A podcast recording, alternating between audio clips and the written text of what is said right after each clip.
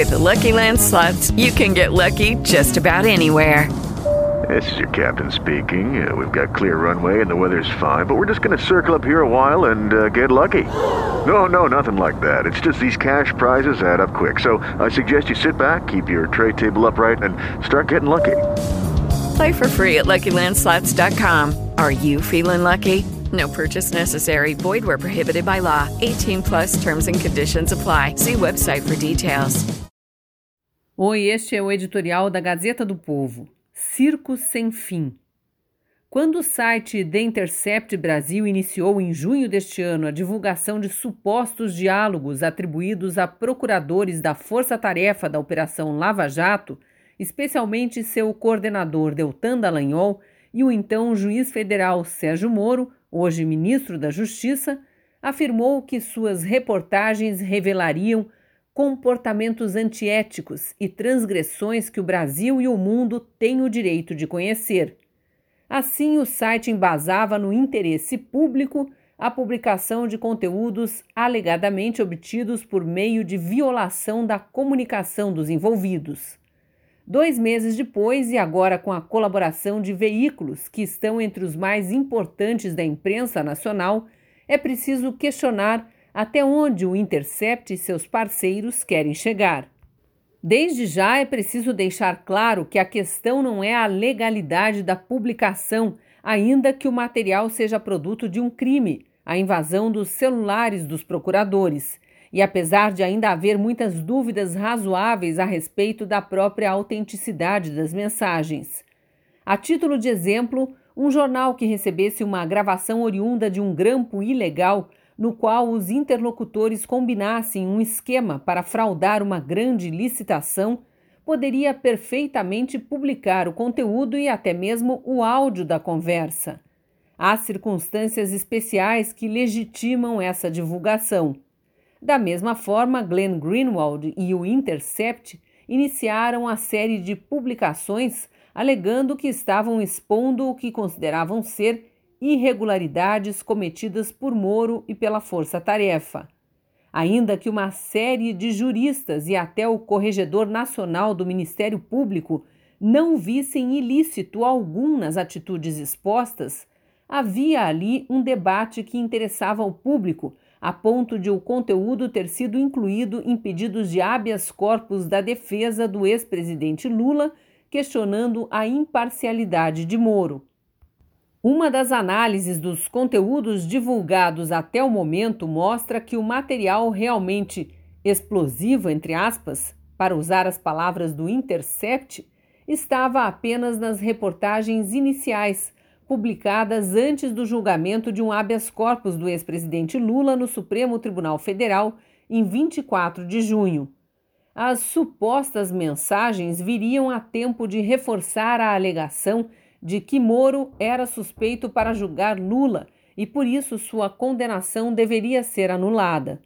Depois do julgamento no Supremo que manteve Lula preso e adiou a análise do habeas corpus, as reportagens foram cada vez mais se distanciando da denúncia de supostas irregularidades, centrando-se nas estratégias da força-tarefa e em irrelevâncias. De fato, há muito tempo os conteúdos das reportagens com os supostos diálogos estão muito longe de revelar qualquer comportamento antiético ou transgressão. Mesmo quando as matérias mostram os supostos bastidores das estratégias da força-tarefa, seja na investigação, seja para a mobilização da opinião pública, tem sido impossível identificar ali qualquer ilícito. Em alguns casos, é até possível perceber que os supostos interlocutores agem com muita prudência. Ainda menos relevantes são outras publicações recentes. Que interesse público há, por exemplo, em saber que Dallagnol teria imaginado um monumento em homenagem a Lava Jato e conversado sobre o tema com Moro? Que ilícito teria sido cometido neste caso e que merecesse denúncia jornalística? A ausência de qualquer indício de crime ou irregularidade soma-se ainda o fato de as publicações ocorrerem a conta-gotas, não havendo a menor intenção de encerrar a chamada Vaza Jato em um futuro próximo. Afinal, logo no início das reportagens, em 9 de junho, o Intercept anunciou que esse é apenas o começo do que pretendemos tornar uma investigação jornalística contínua das ações de Moro, do procurador Deltan Dallagnol e da força-tarefa da Lava Jato.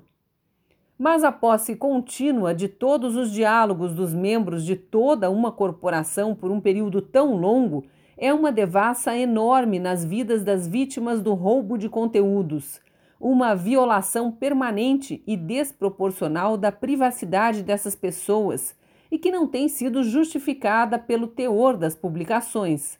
Para ter ideia da gravidade da questão, imagine o leitor o constrangimento pelo qual passaria se terceiros obtivessem a totalidade de suas comunicações de vários anos e passassem meses a fio debruçando-se sobre tais mensagens, vasculhando os seus relacionamentos, ainda que apenas profissionais.